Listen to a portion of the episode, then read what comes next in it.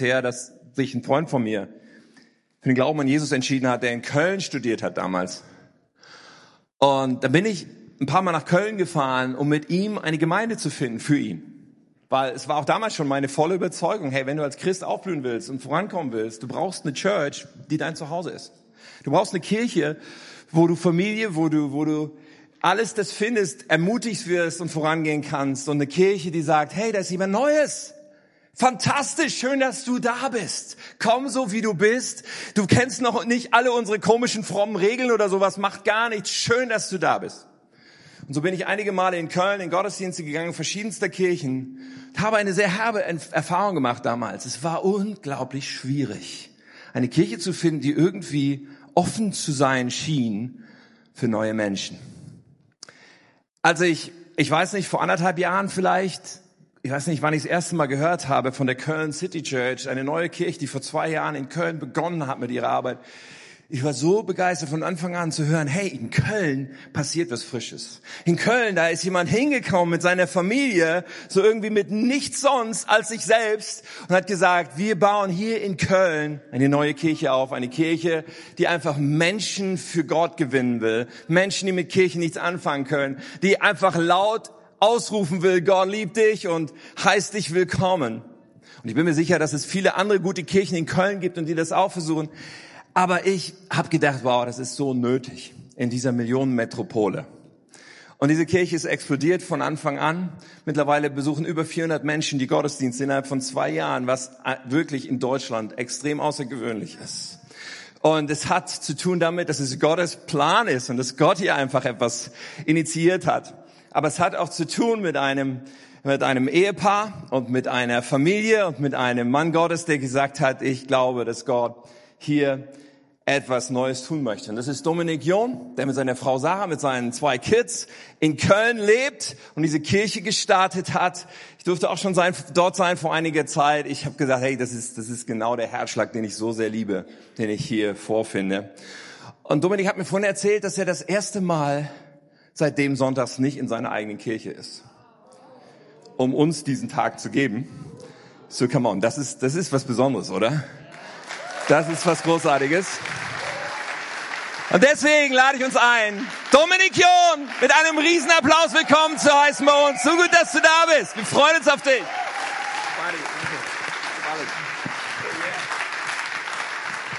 Wow. Einen wunderschönen guten Morgen. Wow, ihr, seid, ihr seht viel besser aus, als ich äh, das gehört habe. War ein Witz, war ein Witz. Renke, Renke äh, war vor einiger Zeit hier der Pastor von der Kirche in Port und hat es absolut gefeiert, hat gesagt, Dom, du wirst so eine coole Zeit haben, so eine tolle Church, so coole Leute und da passiert so viel. Und ich habe mich riesig gefreut, das erste Mal heute nicht in Köln zu sein, sondern in Wunstorf. Und äh, es ist so genial hier zu sein. Für mich ist es echt eine Ehre, heute Morgen und heute Abend bei euch zu sein, mit euch gemeinsam das Wort Gottes aufzuschlagen. Euer Ruf eilt euch voraus. Äh, man spricht über euch in Köln und darüber hinaus. Und es ist Wahnsinn zu sehen, was hier passiert. Ähm, wir sind richtige Fans von euren Pastoren. Ich komme auch aus Nordrhein-Westfalen. Ich habe mich mit 19 Jahren für Jesus entschieden, nach einer sehr turbulenten Jugend und habe relativ schnell angefangen, in Jugendleitung zu investieren in unserer kleinen Gemeinde und hatte wenig Ideen, was es noch so gibt in Deutschland an, an Programmen oder an Leuten, die einfach mutig vorangehen. Und es gab ein Event, was wir nie verpasst haben. Und das war das Ecstasy-Event in Wuppertal, was Tim, glaube ich, gestartet hat. Und äh, wir, wir haben als Jugend damals immer die Tage gezählt, bis dieses Event da war, weil es hat unseren Blick geweitet. Und ich glaube, es hat mich bis heute geprägt, einfach Leute zu sehen, die mutig vorangehen was Neues auszuprobieren. Ich weiß noch ganz genau, es war ein Brunnen in Wuppertal irgendwo, Open Air.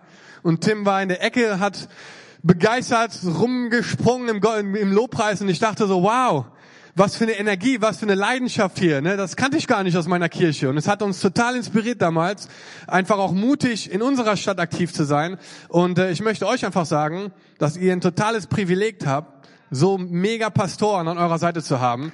Und ähm, wirklich. Stellt euch hinter sie, macht sie stark, ermutigt sie. Äh, sie haben viel vor und ich glaube, dass das erst der Anfang ist gerade. Und äh, ich bin gespannt, was Gott vorhat. Wir leben in richtig spannenden Zeiten gerade, Freunde. Wirklich. Was wir in Köln erleben, die Menschen, die sich verändern, die zu Jesus kommen, die keinen Church-Hintergrund haben, ist absolut der Wahnsinn. Und ich weiß nicht, wo du heute Morgen stehst in deinem Glauben, ob dich jemand überredet hat, heute hier zu sein, ob du freiwillig hier bist, ob du schon länger herkommst. Ich glaube, du bist genau am richtigen Ort. Weil hier sind Menschen, die ja, sich danach sehen, eine Verbindung mit dir aufzubauen, Gemeinschaft mit dir zu haben, dir zu helfen, im Glauben zu wachsen. Und Freunde, wir leben in so spannenden Zeiten gerade. Gott macht gerade so viel in unserem Land und es ist einfach genial zu sehen, was Gott hier macht in Wunsdorf, in Köln, in anderen Städten und es ist einfach ein Privileg, Teil davon zu sein. Alright, also, seid ihr bereit? Okay. Wir sind im Alten Testament heute Morgen. Ganz kurz noch, ich habe ein Bild mitgebracht von meiner wundervollen Familie. Äh, da ist sie. Sarah, zwei Jungs. Äh, sie lassen euch grüßen. Auch wenn ihr es nicht wisst, ihr habt Familie in Köln. Wenn ihr mal in Köln seid, kommt vorbei. Ähm, Tim war schon da vor ein paar vor ein paar Monaten. Wir hatten eine richtig coole Zeit zusammen und äh, sie lassen sich grüßen. Sarah predigt heute und es ist einfach spannend. Für uns ist immer noch alles ziemlich neu und aufregend und äh, sie lassen euch grüßen. Die Köln City Church lässt euch grüßen und es ist super, heute hier zu sein. Okay, wir sind im Buch Jona. Jona, einer meiner Lieblingscharaktere in der Bibel. Und äh, wir werden heute Morgen und heute Abend äh, versuchen, durch dieses Buch uns ein bisschen zu hangeln und zu gucken, was dieses Buch uns sagen kann für das Leben oder für die Situation, wo du gerade bist. Okay? Alright, dann würde ich gerne noch beten zum Anfang. Jesus, ich danke dir für dein Wort. Ich danke dir für diese Kirche. Ich danke dir für die Menschen, die einfach sich bereit erklärt haben, in dieser Kirche aktiv zu sein, Jesus. Wir beten für Wunstorf. Wir beten, dass noch mehr Menschen einfach in eine Beziehung mit dir hineinkommen. Ich danke Jesus für dein Wort. Ich danke dir, dass es uns verändert. Und Jesus, wir wollen einfach heute Morgen beten, dass du dein Reich baust. Und wir danken dir, dass Hannover 96 endlich in der ersten Bundesliga wieder spielt. Und alle sagen, Amen. Vielleicht können wir das Spiel jetzt zusammen gucken, ne? Köln gegen Hannover. Wir spielen in Europa. äh, die Köln haben wir mal schnell über Wasser. Äh, mal gucken, wie es wird nächste Saison. Okay, Jona, Kapitel 1, Vers 1. Eines Tages empfing Jona, Amittais Sohn, eine Botschaft vom Herrn. Gott sprach zu ihm. Okay, wir stoppen mal direkt hier. Jona empfängt eine Botschaft von Gott. Warum? Weil Jona ein Prophet war. Das Spannende, was ich finde, ist, dass Gott auch heute noch zu Menschen redet. Und wenn du dich bereit erklärst, von Gott zu hören, dann glaube ich von tiefstem Herzen, dass Gott auch eine Botschaft für dich hat. Und das finde ich der Hammer, dass Gott heute immer noch zu Menschen redet. Und so ging es bei Jona los, dass er von Gott gehört hat. Sein Name Jona, ich weiß nicht, ob ihr es wisst, bedeutet Taube. Taube. Und äh, ich habe in der Vorbereitung auf die Predigt mich so ein bisschen äh, reingelesen. Und Tauben haben diese Angewohnheit, dass wenn ein Sturm aufzieht, dass sie abhauen, dass sie wegfliegen. Was ich ziemlich witzig finde, wenn ihr die Story von Jona kennt, das passt ziemlich gut. Und sein Vater Amittai heißt Wahrheit. Also Jona, die Taube, Sohn der Wahrheit. Und ähm, die Frage, die ich dir gerne heute Morgen als allererstes stellen möchte, ist, gibt es etwas in deinem Leben, wovon du gerade wegläufst? Ziemlich herausfordernde Frage. Aber ich möchte dich mit auf eine Reise nehmen heute Morgen und auch heute Abend, wo wir uns einfach damit beschäftigen wollen, wie es aussieht, wenn man von Gott wegläuft und was Gott als Antwort darauf macht in unserem Leben. Dieses Jahr möchte ich nicht weglaufen von den Sachen, die Gott für mich vorbereitet hat. Ich möchte dieses Jahr ein Jahr machen, wo ich zu dem laufe, was Gott für mich vorbereitet. Auch wenn es herausfordernd ist. Weil wie wir gleich hören werden, die Botschaft, die Gott hatte für Jona, war keine einfache. Die Aufgabe, die Gott hatte für Jona, war keine einfache. Und vielleicht bist du gerade an einem Zeitpunkt in deinem Leben, wo Gott dich herausfordert, einen Schritt zu gehen, der vielleicht herausfordernd ist, der vielleicht schwierig ist. Aber ich möchte dich ermutigen dieses Jahr, dass wenn Gott zu dir redet, wenn ihr dir eine Botschaft gibt, wenn ihr dir was ins Herz legt, dass du Ja sagst dazu, dass du dahin läufst. Okay, wir lesen weiter im Text. Vers 2. Das ist die Botschaft von Gott an Jona. Geh in die große und mächtige Stadt Ninive und kündige ihren Bewohnern mein Strafgericht an. Denn ihre Bosheit schreit zum Himmel. Ich kann sie nicht länger mit ansehen. Wow. Das ist jetzt nicht äh, eine sehr ermutigende Botschaft, die Jona da bekommen hat von Gott.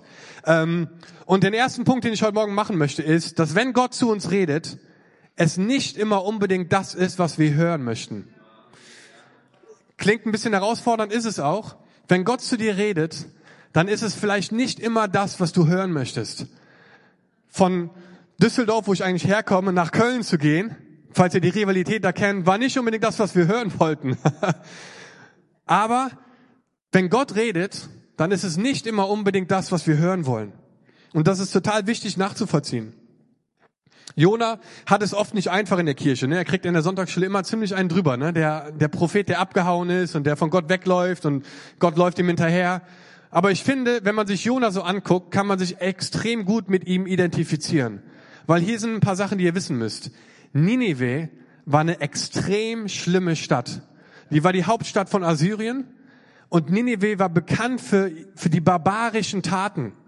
Wisst ihr, was die gemacht haben? Die haben die Köpfe von Männern abgeschlagen und damit eine Pyramide gebaut außerhalb der Stadtmauern. Die haben Leute lebendig begraben, sodass nur der Kopf rausguckte. Das war eine Horrorstadt. Keiner wollte da hingehen. Alle hatten Angst. Und ich bin Jona gar nicht so fremd, wenn ich mir denke, wenn Gott mir sagen würde, dass ich in so eine Stadt gehen soll, dass ich denke, äh, lieber nicht. Ne, ich meine, wir haben manchmal schon Probleme damit, unseren Barista von Starbucks oder so in die Church einzuladen, ne? wo wir denken, oh, keine Ahnung Gott, heute nicht so, nö, morgen vielleicht. Also das ist für mich auf einem ganz anderen Level hier, was Gott zu Jona sagt. Und ähm, er, er will das nicht. Er, hat, er, er, er sträubt sich dagegen, dahin zu gehen. Und ähm, ich glaube, dass Gott heute zu dir reden möchte oder in diesen Wochen zu dir reden möchte. Und vielleicht ist es etwas, was du nicht hören möchtest. Und als ich so mich vorbereitet habe, hatte ich einen Impuls, dass vielleicht manche Leute hier sitzen, die ein Wort von Gott bekommen möchten, das sie mögen. Und was ich dazu sagen kann, ist, dass du vielleicht für immer wartest. äh, weil wenn Gott redet, ist es nicht immer unbedingt das, was wir hören wollen. Und ich finde, das ist ein wichtiges Prinzip, auch wenn das ein bisschen herausfordernd ist, vielleicht es anzunehmen. Ich glaube, dass Gott uns ermutigt auch, aber ich glaube, dass er manchmal uns Dinge sagt, die wir vielleicht nicht hören wollen. Aber es ist total wichtig in unserem Wachstumsprozess als Nachfolger von Jesus auch auf diese Dinge zu hören und darauf einzugehen. Weil unsere Berufung und das, was wir machen, nicht für unsere Ehre ist, sondern für seine. Und wenn er uns Dinge fragt, die wir machen sollen, die uns nicht gefallen, dann machen wir sie trotzdem, weil es geht nicht um uns, es geht um ihn. Und wenn du dir die Bibel anguckst, und ich habe sie ein bisschen durchforscht für die Predigt, dann gibt es Story nach Story, wo Menschen einen Auftrag von Gott bekommen haben, den sie eigentlich gar nicht machen wollten. Ich meine, wollte David wirklich gegen Goliath kämpfen? Wollte er das? Ich meine, er war 13 Jahre, er hatte vielleicht, keine Ahnung, zwei Achselhaare und äh, eine Steinschleuder. Und da war ein riesiger Krieger, drei Meter hoch, ne, so ein Brecher, hat wahrscheinlich schon hunderte von Leuten getötet. Und dann kam dieser kleine Hirtenjunge. Wollte er wirklich gegen Goliath kämpfen? Ich glaube nicht. Daniel in der Löwengrube, wollte er echt zu den Löwen reingehen und gucken, ob die ihn wirklich auffressen? Also ich wäre lieber oben geblieben, ne, wenn ich so eine Höhle gesehen hätte. Abraham hat 100 Jahre darauf gewartet, dass Gott ihn einem Sohn schenkt. Meint ihr echt, er wollte ihn opfern auf dem Berg, wo Gott ihn gefragt hat, dass er seinen Sohn Isaac opfern soll? Glaubt ihr echt, er wollte das? Hier ist die Sache, hört mir zu. Jesus, wollte er wirklich ans Kreuz gehen? Er sagt, wenn es möglich ist, Herr oder Vater, lass diesen Becher an mir vorbeigehen. Aber nicht mein Wille, sondern dein Wille geschehe. Und was ich euch sagen möchte heute Morgen, ist es, wenn Gott zu euch redet, dass nicht unbedingt da etwas ist, was du hören möchtest. Und ich glaube, dass Jesus immer noch oder dass Gott immer noch zwei Dinge gefallen und das sind Glauben und Gehorsam. Und ich möchte einfach herausfordern, dass wenn Gott zu dir redet in der nächsten Zeit und du findest es vielleicht eine herausfordernde Message, dass du den Schritt wagst und sagst, okay Gott, auch wenn ich das jetzt nicht mag, auch wenn mir das jetzt nicht so gefällt, ich mache diesen Schritt trotzdem. Vers 3. Jona machte sich auf den Weg, aber in die entgegengesetzte Richtung. Er floh vor dem Herrn und kam zunächst in die Hafenstadt Jaffo. Dort fand er ein Schiff, das gerade nach Tarsis segeln sollte. Er bezahlte das Geld für die Überfahrt und ging. Das zweite, was ich euch mitgeben möchte heute Morgen ist, es wird immer ein Boot geben in deinem Leben, was in die andere Richtung fährt. Wenn Gott zu dir redet und dir etwas sagt, dann wird es immer eine Chance geben, auf ein Boot zu springen, was in die andere Richtung fährt. Du willst vielleicht aufhören mit irgendwas Und dann kommst du zum Supermarkt und da sind plötzlich diese Sachen im Angebot und denkst du, hä, ich wollte eigentlich aufhören, jetzt stehen die hier und die geben mir die umsonst. Oder es wird immer wieder Chancen geben oder Möglichkeiten geben, auf ein Boot zu springen, was in die andere Richtung fährt. Und mir ist aufgefallen, dass es manchmal viel anstrengender ist, von Gott wegzulaufen, als zu ihm zu laufen. Und es kostet so viel Kraft manchmal, einfach von Gott wegzurennen, als einfach zu sagen, okay Gott, ich mache jetzt einfach, was du mir sagst. Ähm, ich glaube, eine Sache, die mir aufgefallen ist, ist, dass, ähm, dass das Boot, das ging ja in die komplett andere Richtung. Und das war, ich glaube, 4000, es war Südspanien, Tarsus war Südspanien, es war 4000 Kilometer in die andere Richtung. Und wo er eigentlich hinsegeln sollte, waren nur 800 Kilometer. Also er, er segelt viel weiter weg, als eigentlich diese 800 Kilometer, die äh, nach Nineveh geführt haben. Und er haut ab ganz, ganz, ganz, ganz, ganz weit weg. Und es gibt immer wieder eine, eine Chance, ähm, auf ein Boot zu steigen, was in die falsche Richtung fährt. Warum passiert das? Ich glaube, wenn Gott uns einen Auftrag gibt oder wenn Gott uns herausfordert, dann weiß er ganz genau, dass der Feind nicht möchte, dass wir diesen Auftrag erfüllen. Und er wird uns Situationen geben, die uns ablenken und vielleicht sogar auf ein falsches Boot hinauf äh, huschen, hoppen, wie auch immer. Und ähm, ich glaube, es ist wichtig zu überlegen, wer in deinem Boot sitzt heute Morgen. Weil ich glaube, die Leute, die in deinem Boot sitzen, beeinflussen ganz stark, wie du lebst und was du für Entscheidungen triffst. Und ich will einfach dich herausfordern zu überlegen, dass du dich umguckst, gedanklich. Wer sitzt gerade in meinem Boot? Ich habe letztens gelesen, dass wir eine, ein Durchschnitt sind von unseren fünf besten Freunden. Die Leute, die um uns herum sind, die fünf Leute, die am meisten um uns herum sind, wir sind sehr wahrscheinlich ein Durchschnitt von denen. Finanziell, sozial, von dem, was wir machen, beruflich.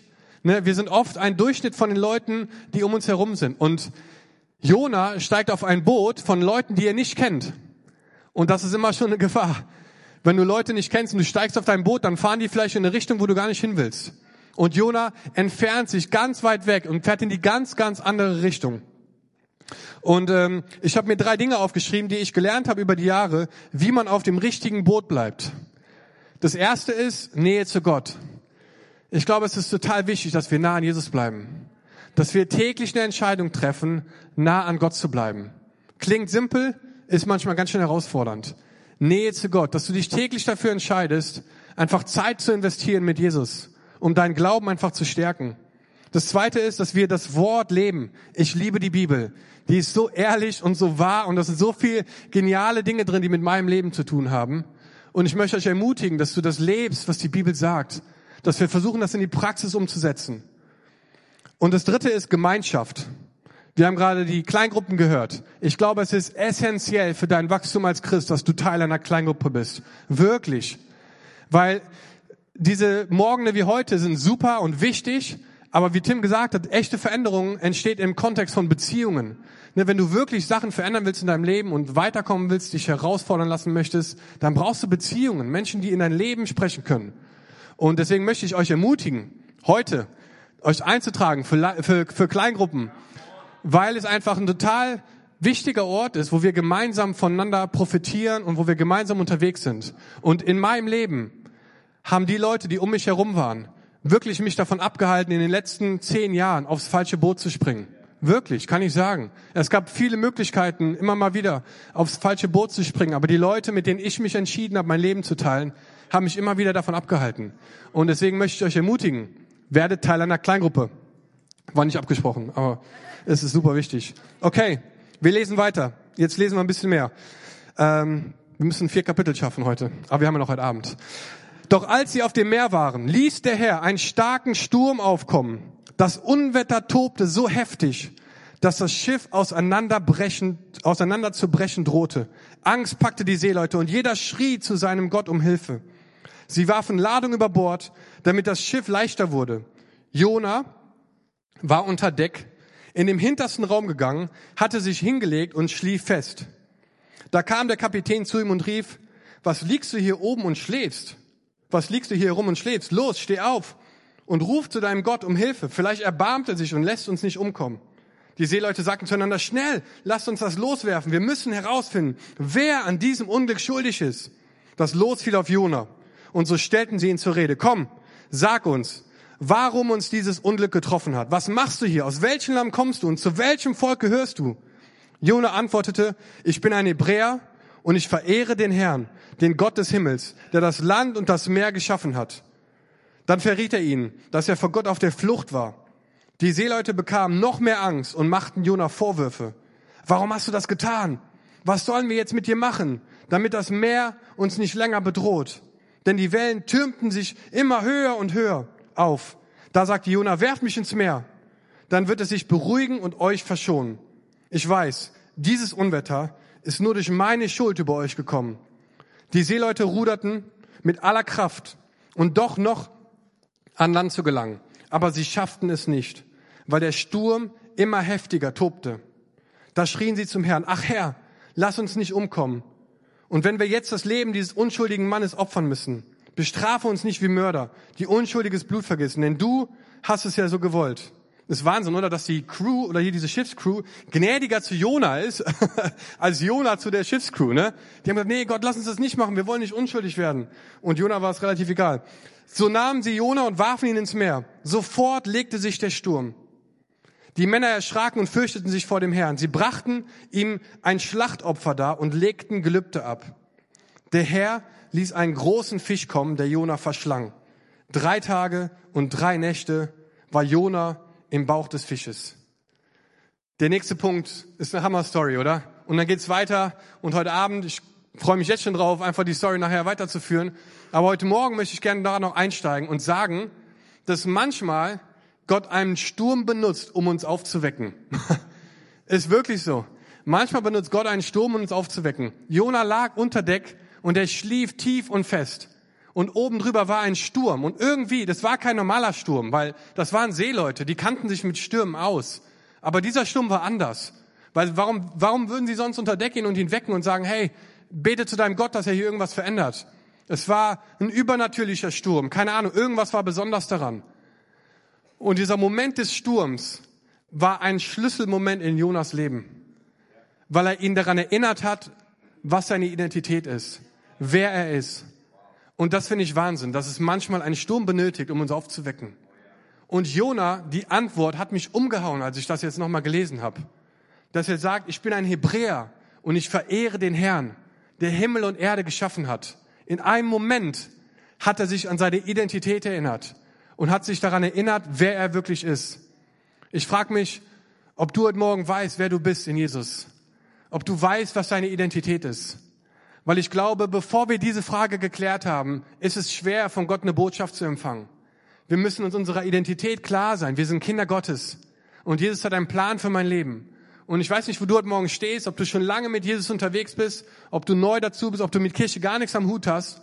Aber ich möchte dich heute Morgen ermutigen, dich darauf einzulassen, dass Jesus dich aufwachen möchte und dir zeigen möchte, wer du wirklich bist, zu welcher Person er dich geschaffen hat. Und ich glaube, wenn wir das verstehen, dann ist alles möglich. Weil dann geht es nicht darum, wer wir sind oder was wir machen, sondern es geht darum, wer uns gesandt hat, wer uns geschickt hat, wer uns bevollmächtigt hat. Wisst ihr, wir machen nicht Kirche, um, um Leute zu entertainen, weil wir sonst nichts zu tun haben. Wir bauen Kirche, weil wir leidenschaftlich daran glauben, dass Jesus der ist, der der sagt, er ist. Weil wir daran glauben, dass Jesus einen Plan hat für diese Stadt.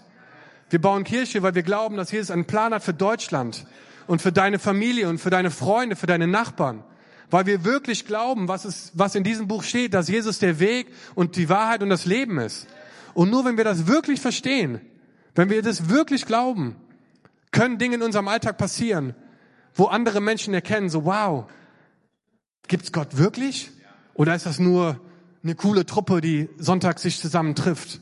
Und ich glaube, dass mit dieser Kirche und mit den Kirchen, die in Deutschland unterwegs sind, wir gerade in einer Zeit sind, wo wir Menschen die Chance geben, Kirche mal neu zu erleben, eine neue Art von Kirche zu erleben. Hör mal, du kannst, du kannst kommen, auch wenn du nicht glaubst und bist Teil von uns. Wir lieben dich und wir wollen in dich investieren und wir wollen dich unterstützen auf deiner Reise zu, zu, zu Jesus. Und alles, was wir machen, zeigt zu ihm.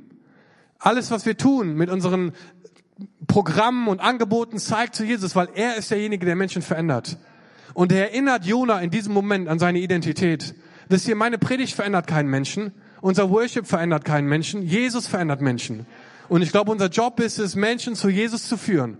Und wir leben in einer Großstadt und ich kriege jede Woche Mails, wo Leute irgendwelche Statements von mir haben wollen oder irgendwelche theologischen Fragen beantwortet haben wollen. Und ich sage, hey, wir sind hier, weil wir Menschen zu Jesus bringen wollen. Er verändert die Menschen. Nicht meine Überzeugung oder was ich denke, sondern Jesus.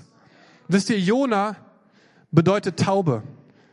Und Taube in der Bibel hat auch noch eine andere Bedeutung. Und zwar ist es ein Symbol des Heiligen Geistes.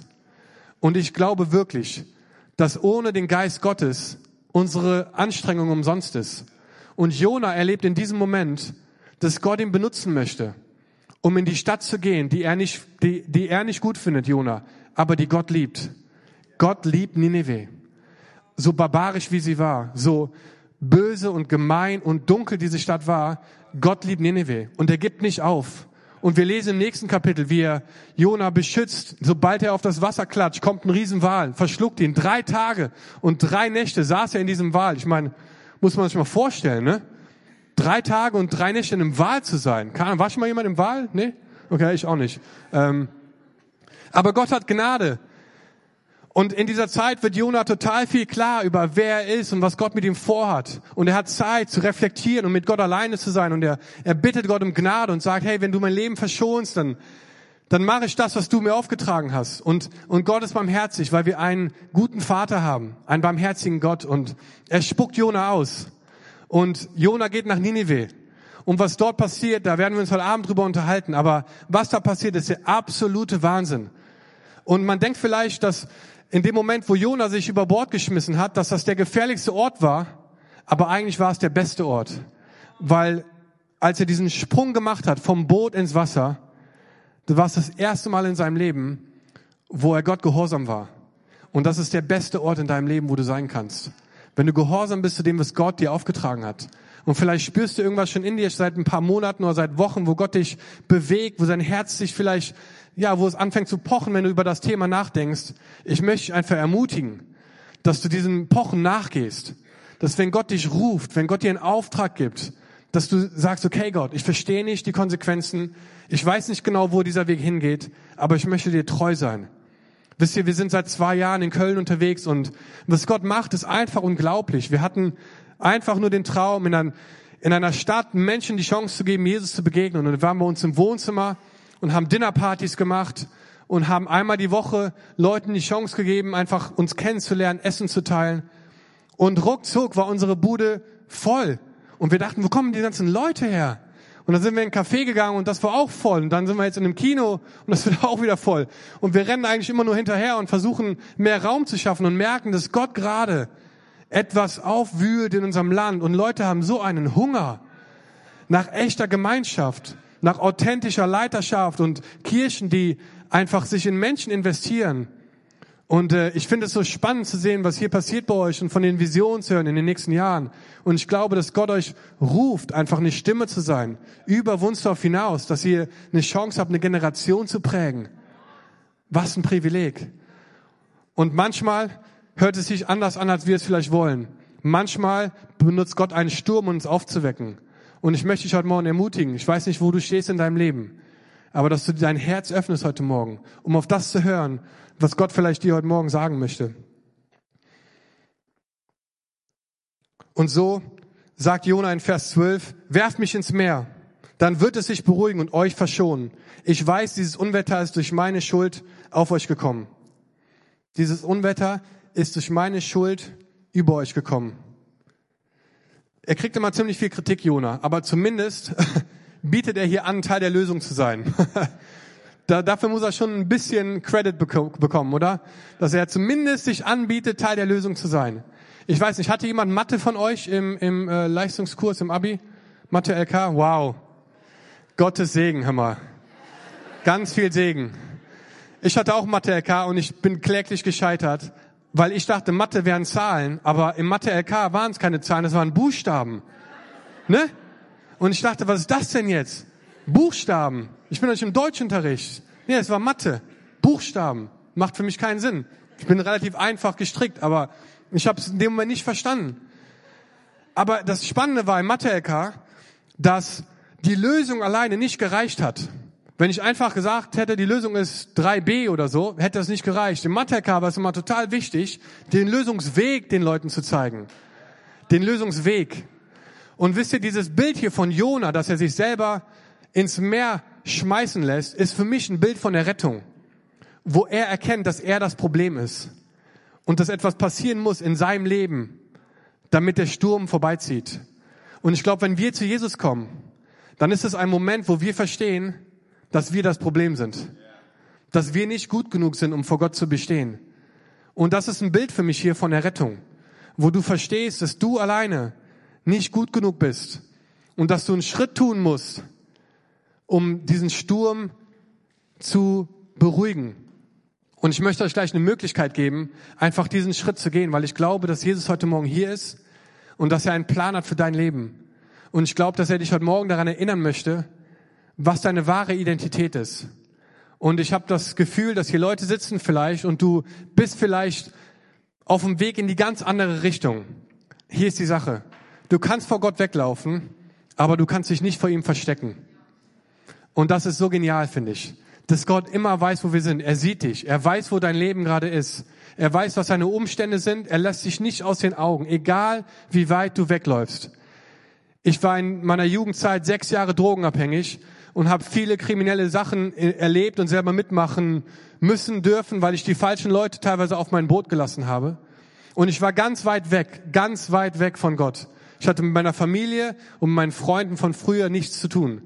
Aber es gab einen Moment, wo ich einfach gemerkt habe, dass Jesus mir nachgelaufen ist, wo ein Licht anging in meinem Leben und ich gemerkt habe, boah, Wahnsinn. Die ganze Zeit, wo ich mich so verkehrt in die verkehrte Richtung gesegelt bin, war Gott da. Und er hat mich gesehen und er hat mich nicht aus den Augen gelassen.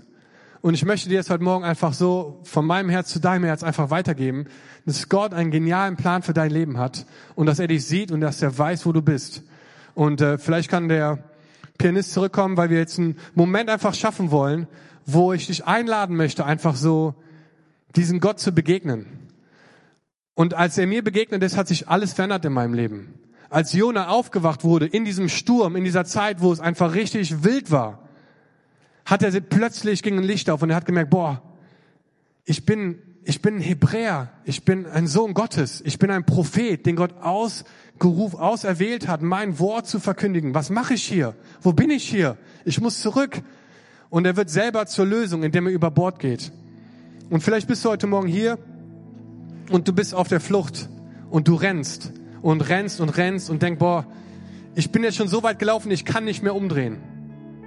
Ich möchte heute Morgen ermutigen und sagen, es ist nie zu spät. Es ist nie zu spät, stehen zu bleiben und einfach zu sagen, okay, Jesus, ich verstehe, ich bin Teil des Problems. Komm in mein Leben und übernimm du das Steuerrad. Und als ich das gemacht habe damals, ich war 19 Jahre, mein Leben hat sich radikal verändert und es war nie mehr das Gleiche. Und ich möchte dich ermutigen heute Morgen, diesen Schritt zu gehen. Und vielleicht bist du heute Morgen hier und du kennst Jesus gar nicht. Du fragst dich, was redet der da vorne? Ich weiß nicht, wer Jesus ist. Ich habe noch nie davon gehört. Ich bin heute zum ersten Mal hier. Hey, Jesus ist die beste Entscheidung, die du treffen kannst. Du sehnst dich vielleicht nach Erfüllung oder nach Sinn. Jesus ist hier, um dir zu zeigen, wer du wirklich bist. Ich glaube, erst wenn wir wirklich uns mit dem connecten, der uns geschaffen hat, mit unserem Schöpfer, kannst du wirklich leben. Wir sind Ebenbilder Gottes und wir sind Kinder Gottes. Und Jona hat das erlebt und die, die Geschichte geht so spannend weiter und ich freue mich mega darauf, heute Abend ähm, mit euch weiterzugehen und zu gucken, was passiert ist, als Jona gehorsam war. Es sind richtig spannende Sachen passiert und Jona ist ein Charakter, da ändert es sich ständig die Richtung. Du denkst, es wird so sein und dann geht's doch nach links, genau wie unser Leben so oft.